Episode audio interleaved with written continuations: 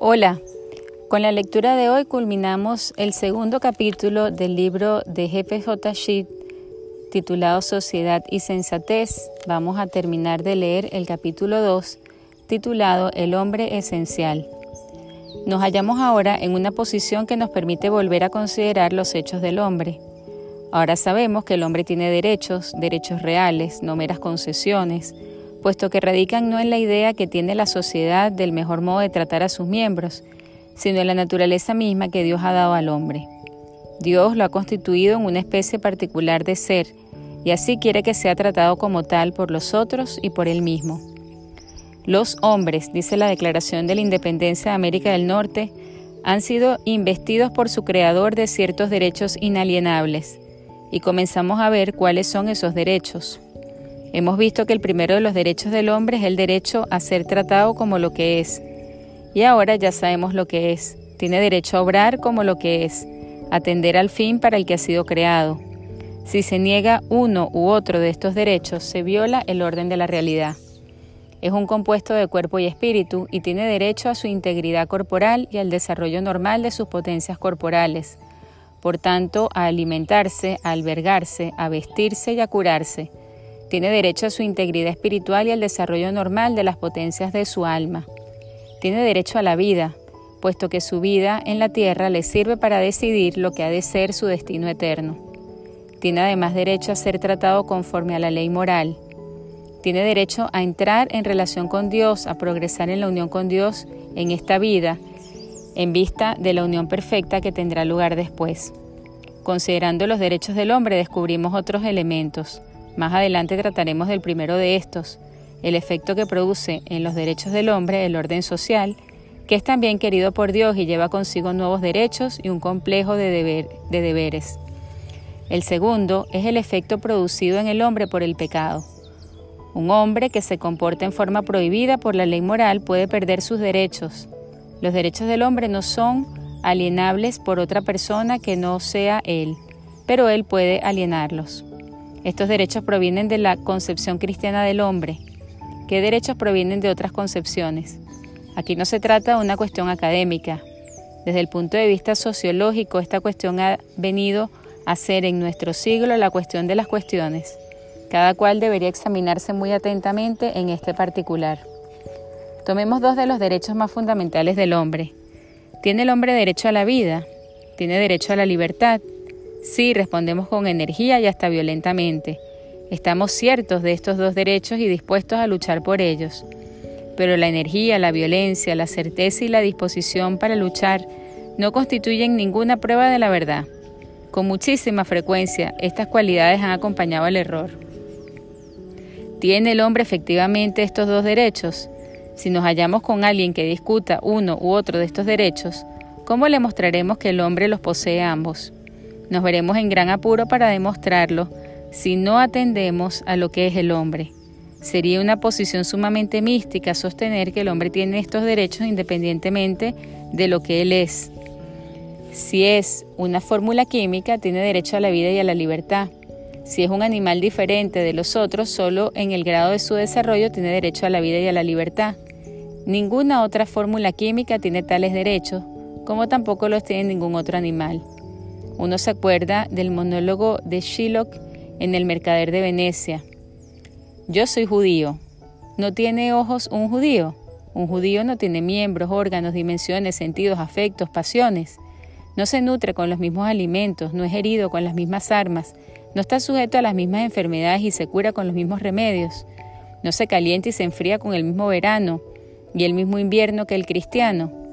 Si nos pincháis, nos no sangramos, si nos hacéis cosquillas no reímos, si nos envenenáis no morimos.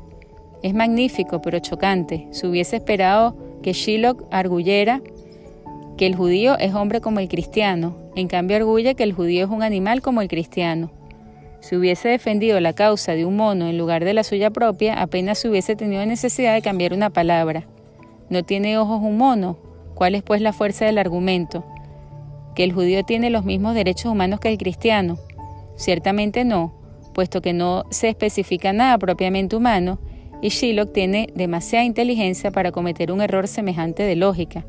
Del argumento solo deduce una cosa. Si sois injustos con nosotros, no nos hemos de vengar. Esto es todo lo que se podría deducir. En la semejanza con los animales no pueden basarse los derechos humanos. Usamos de los animales para satisfacer nuestras necesidades, los obligamos al trabajo, disponemos su acoplamiento y su procreación conforme a nuestros intereses. No conforme a los suyos, le quitamos algo de lo que tienen porque queremos, los sacrificamos para nuestra alimentación, o porque están enfermos, o porque son demasiados. Es decir, más de lo que a nosotros nos parece conveniente. La sociedad los protege contra malos tratos inconsiderados infligidos por dureza o por brutalidad, pero sería ridículo decir que los animales tienen derecho a la vida y a la libertad. En cambio, nos parecería intolerable el que se negara que el hombre lo tiene. ¿Qué tiene pues el hombre que no tenga el animal y que sirva como fundamento de sus derechos? Tiene que ser un elemento específicamente distinto, no una mera diferencia de grado o de desarrollo. De lo contrario, no podría servir de base.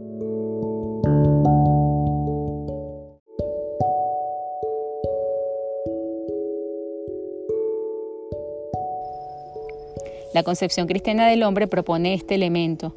No es fácil decir lo mismo de ninguna otra concepción del hombre. No decimos que quien rechace la concepción cristiana no puede creer apasionadamente en los derechos del hombre.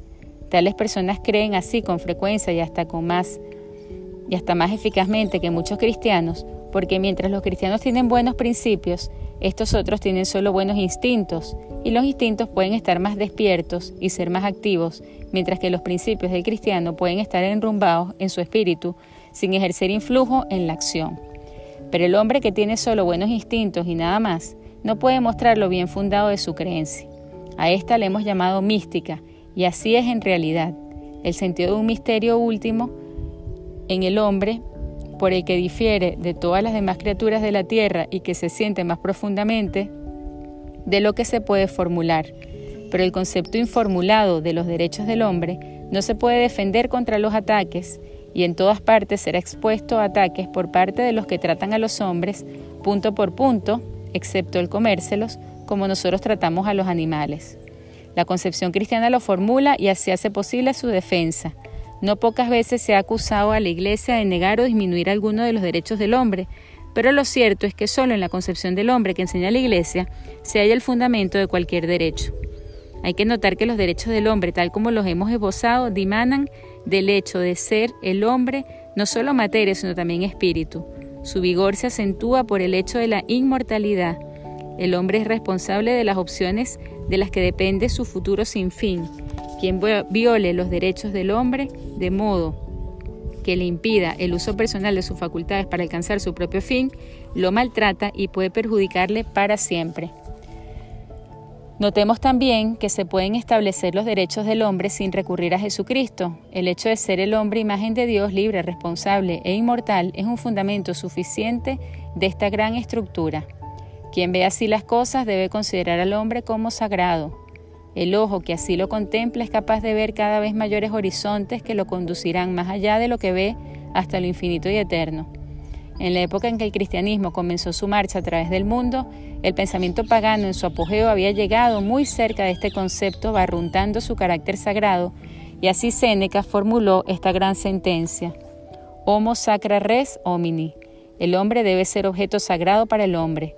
Sin embargo, este concepto no pasó de ser teórico sin la suficiente intensidad ni apremio para producir ni siquiera en los filósofos una nueva actitud para con el hombre y mucho menos para irradiar de los filósofos a la multitud y producir una nueva civilización.